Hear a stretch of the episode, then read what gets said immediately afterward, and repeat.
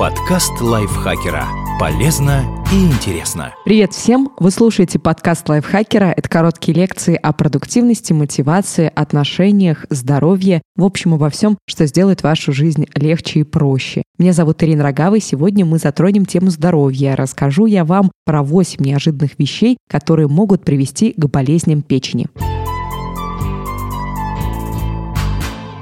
Если вы думаете, что самая главная причина – это злоупотребление алкоголем, вы не особо-то и правы. Поэтому слушайте наш подкаст внимательно, и если у вас есть одна из этих, на первый взгляд, безобидных привычек, не стоит удивляться болезням печени, а стоит пойти к врачу. Первое – это любовь к сладкому. Избыток сахара в рационе – верный путь не только к кариесу и лишним килограммам, но и к неалкогольной жировой болезни печени, которая, в свою очередь, провоцирует развитие цирроза и рака. Причем риски весьма высоки. Исследование, проведенное американским журналом клинического питания, установило, люди, которые потребляют потребляют тысячу лишних калорий в день за счет сладостей, лишь в 2% случаев имеют лишний вес, но в 27% у них наблюдается опасное для здоровья ожирение печени.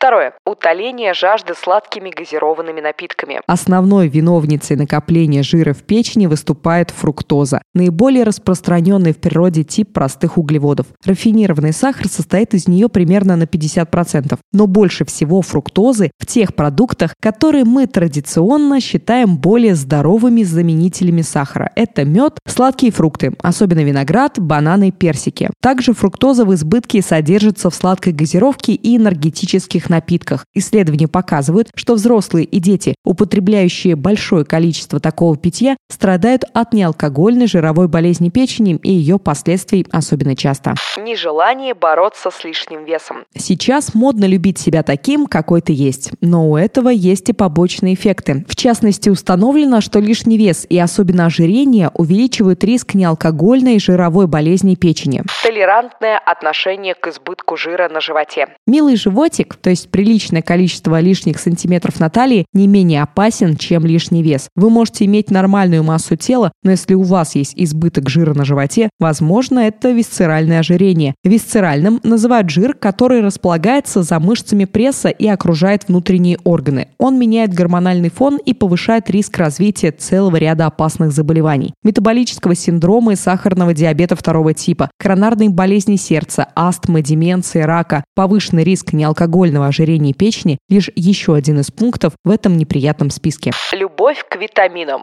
В аптеках полно всевозможных мультивитаминных добавок, но напомним, их ни в коем случае нельзя принимать бесконтрольно, без предварительной консультации с терапевтом. Иначе есть риск, что вы переборщите с каким-нибудь витамином и вместо пользы получите сплошной вред. В контексте печени особенно опасна передозировка витамина А. О ней говорят при употреблении более 12 тысяч микрограмм в день. Гипервитаминоз способен привести к тяжелым токсическим повреждениям органа, увеличению его размеров и циррозу. Шестое. Лечение любой боли парацетамолом. Парацетамол многие считают безобидным обезболивающим, который помогает и при головной боли, и при температуре, и при ноющих зубах. Во многом это правда. Если принимать этот препарат в соответствии с инструкцией, он с высокой вероятностью поможет, а не навредит. Но если вы превышаете рекомендуемую дозу, это может привести к повреждениям печени, от незначительных и почти незаметных до острой печеночной недостаточности и даже смерти. В связи с этим Управление по санитарному надзору за качеством пищевых продуктов и медикаментов США настаивает, принимая парацетамол, соблюдайте дозировки, указанные в инструкции к препарату. Ни в коем случае не превышайте дозу. Не принимайте лекарства дольше, чем указано в инструкции. Не пейте более одного лекарства, содержащего парацетамол одновременно. Риск повредить печень возрастает, если вы, например, принимаете какой-либо препарат от простуды и в то же время пьете таблетку от головной боли, а оба средства содержит парацетамол.